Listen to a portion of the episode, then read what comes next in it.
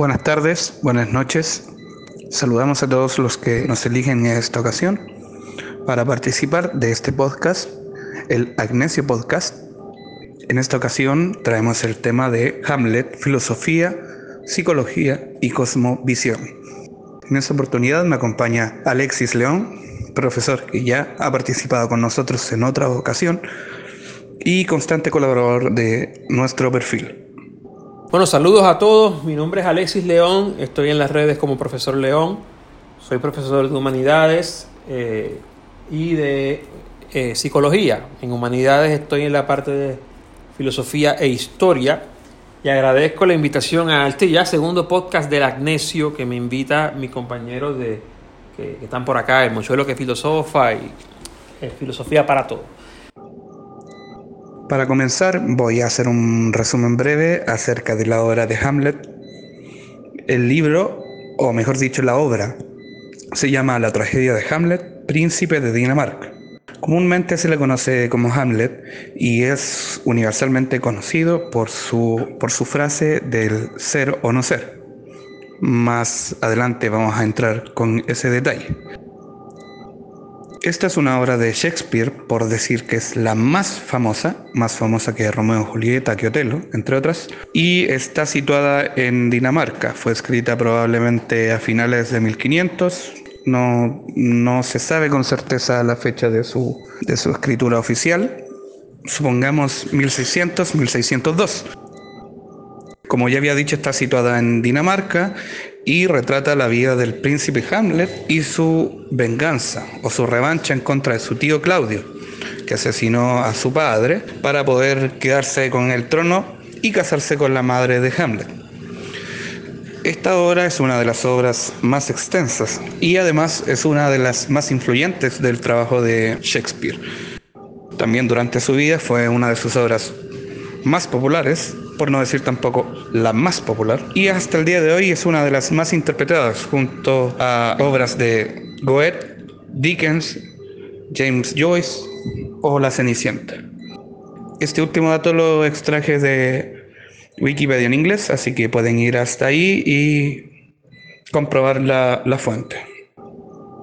La historia de Hamlet fue tomada de una, no, no sé si fábula, bueno, leyenda, del príncipe Hamlet. Probablemente aconteció en 1200, 1300 en Dinamarca. Esta historia está recogida en el texto del escritor gramático el sajón o Grammaticus en su texto Gesta Danorum o las acciones de los daneses. Eh, y en esa historia se cuenta un poco la génesis de lo que sería posteriormente Hamlet.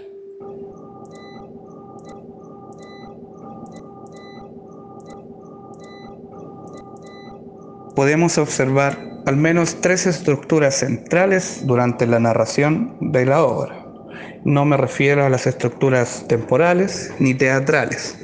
Quiero hablar aquí más filosóficamente. Lo primero que vemos es la posición de las ideas renacentistas en la obra de Shakespeare. Como lo dije en un post hace unos días, no solamente en los diálogos de Hamlet, Plutonio, Laertes, Claudio, el padre de Hamlet, no sé, no solo en los personajes principales se ve reflejada la posición renacentista, sino en toda la estructura de la obra, en su medio ambiente, en su caracterización general, pongámosle el término que desee ser más conveniente, pero se nota a medida que uno comienza a adentrarse a la lectura. Esto es la posición de que el hombre es el centro del mundo visible, haya o no haya mundo invisible, pero lo que importa es poner al hombre por encima de la idea anterior de Dios. Se puede notar con el paso del tiempo. A medida que uno lee y profundiza la obra, se va destacando cada vez más. Lo segundo que es de importante relación es la idea o el arquetipo mental o el mito del superhéroe o el camino del superhéroe como también se le conoce es aquel viaje en que un personaje que se transforma en protagonista ha sufrido una gran caída, probablemente ha tenido un futuro exitoso y luego de su caída tiene que atravesar un camino de redención, sea redención externa o interna, pero que conlleva una evolución que es digna de destacar y para interpretar no solamente en obras, sino en libros que pueden trascender a aquel comentario o relato inicial. Este camino del Mesías, como también se le puede llamar, lo vemos en muchas otras obras, desde la antigüedad hasta el día de hoy. Dícese, y atentos con esto, que la vida de Jesucristo está basada en el arquetipo de el camino o el viaje del héroe. La tercera línea que podríamos destacar dentro de esta caracterización filosófica, ideológica de la lectura de Hamlet es la fatalidad de la vida, el destino y la existencia. Hay un par de personajes muy interesantes sobre este asunto. Uno es Yorick, del cual hablaremos más adelante, y el otro es el mismo príncipe, condenados a enfrentar un destino que no quieren o que han sido obligados a afrontar. Hamlet tiene que atravesar su prueba en un camino de autodescubrimiento y de contacto con lo que le rodea para entender si su propia naturaleza está acorde o no a lo que le depara el destino. Y aquí se hace una doble separación, fatalidad como destino y fortuna como elección. Tópicos muy peculiares de la época renacentista. Vemos que el príncipe de Maquiavelo también toca estos términos. Entonces, fatalidad, destino y existencia. Yorick en el cementerio también. En una de sus más famosas líneas se preguntan acerca de la existencia y de la fatalidad. La misma frase ser o no ser indica estoy de acuerdo o estoy preparado para proceder con lo que me toca. ¿Seré capaz? ¿Asumo o no asumo? Es la existencia del hombre algo trascendente en el sentido que va más allá de lo físico y lo temporal, es la existencia del hombre importante para hacer tambalear un reino, es la existencia del hombre digna del sufrimiento, no solo el sufrimiento propio, sino el sufrimiento ajeno. Es la existencia del hombre determinante para tu propio destino ya después de lo que habló el compañero, que dio una muy buena reseña y un muy buen resumen y dio tres aspectos fundamentales que se pueden discutir de la obra, no queda mucho por decir, por lo menos para un podcast así corto. Sí es importante apuntar algunos, algunas cosas que, quizás pueden servir para ofrecer más, más discusión. Por el lado de la historia, yo siempre le digo a los estudiantes cuando les doy a leer Hamlet en la parte de literatura, en, en humanidades, que Hamlet está colocado en un punto muy importante de la historia. Hamlet sale publicado, bueno, no hay una fecha certera, pero se, se suele tomar 1602, 1604, 1600. De cualquier manera está en el inicio del, siglo XVII, de del año 1600. Y, y no deja de ser interesante ese dato. En el 1605 se va a publicar la primera parte de Don Quijote. O sea, esto es interesante en la historia porque están pasando cosas muy, muy importantes a través de toda Europa. Se está levantando eh, eh, una sociedad que está rompiendo con los antiguos paradigmas, ¿verdad? Y esto lo hablaba el compañero de Filosofía para Todos porque el hombre renacentista ya se ha levantado, ya se ha puesto en el centro, ya ha dejado de cierta manera, y lo vamos a ver más adelante, de cierta manera, de poner a Dios en el centro de las cosas o esa idea de Dios en el centro de las cosas. Pero en el 1605 también sale una obra muy importante en España, que es Don Quijote, que también coloca la trascendencia, o sea, las capacidades del hombre, la libertad, la locura, las coloca en el centro, no es una obra religiosa. Así que no, no, no, es, no deja de ser interesante esto. En el 1600 estamos en el siglo de oro español, que es un siglo que no duró 100 años, obviamente, pero se conoce como el siglo de oro. Y para ya terminar con este punto, muy interesantemente, a mediados de este siglo, en el eh, a mediados de los 1600, va a salir publicada la obra que se toma como una de las de inicio, si no la de inicio, de la filosofía moderna, que es el discurso del método de, del método de René Descartes. O sea, estamos en un ambiente intelectual europeo muy, muy interesante porque es el que se atreve a romper con las condiciones de vida o con las condiciones filosóficas que habían antes. Inglaterra donde escribe Shakespeare está, no voy a entrar en cuestión de historia militar, pero está, está en, muchos aspectos metido en, en cosas militares y en cosas políticas. Y se podría llevar una comparación paralela con España. España es el país donde se va a publicar El Quijote de la Mancha. En el sentido de, de, de, Hamlet como tal, ¿por qué es tan grande? Bueno, ya lo decía el compañero de Filosofía para Todos. Cuando tú tienes un monarca, fíjense que Hamlet, aunque es escrito en el 1600, tiene una, una realidad de monarcas. El monarca, o en este caso el hijo del monarca, que es Hamlet, que su padre ha sido, ha sido asesinado por su tío, por el tío de Hamlet, se, se ve como finito, como, como eh, impotente ante las cosas grandes de la vida, ante la muerte, ante la corrupción, ante los males sociales que están ocurriendo en el, en el castillo. Y esto rompe con la idea porque incluso el monarca es capaz o es susceptible a caer en los problemas de una sociedad, que normalmente se podría pensar pues que el monarca vive bien, no está eh, no es susceptible a este tipo de problemas, sino que esto se deja en el resto del pueblo, en el resto de la plebe. Sin embargo, Hamlet, que está inspirado, como bien dijo el compañero, en un tipo de historia más pueblerina, más, más de, cultura popular, coloca al monarca de frente y a los monarcas y a esta gente que están en los palacios de frente a esos problemas existenciales que, que, que, afectan a todo hombre, sea rico, sea pobre. La muerte, la corrupción, el incesto, la mentira, la venganza, la avaricia, eh, eh, eh, la lealtad, el amor, la imposibilidad de poder decidir.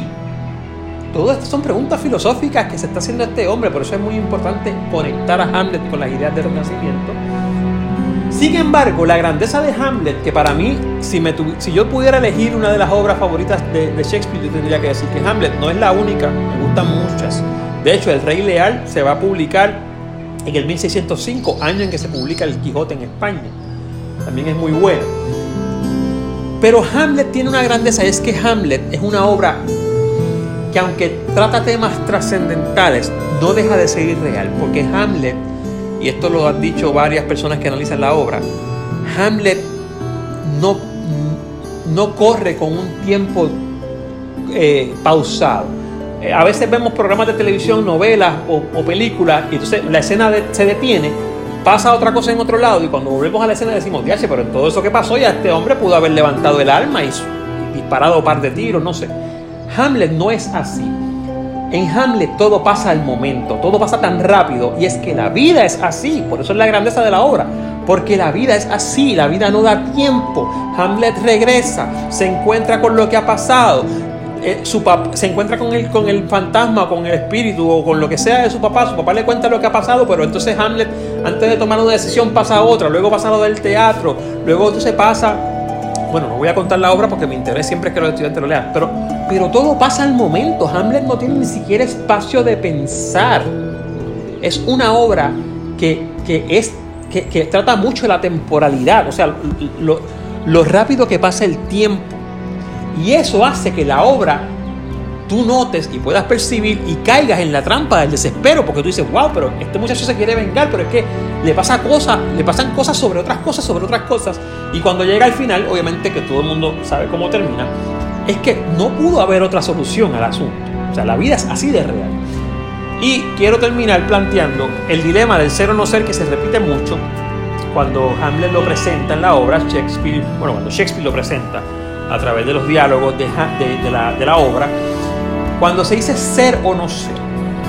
Y muchas, puede tener muchas discusiones, pero a mí me remite inmediatamente a los filósofos que han hablado del ser.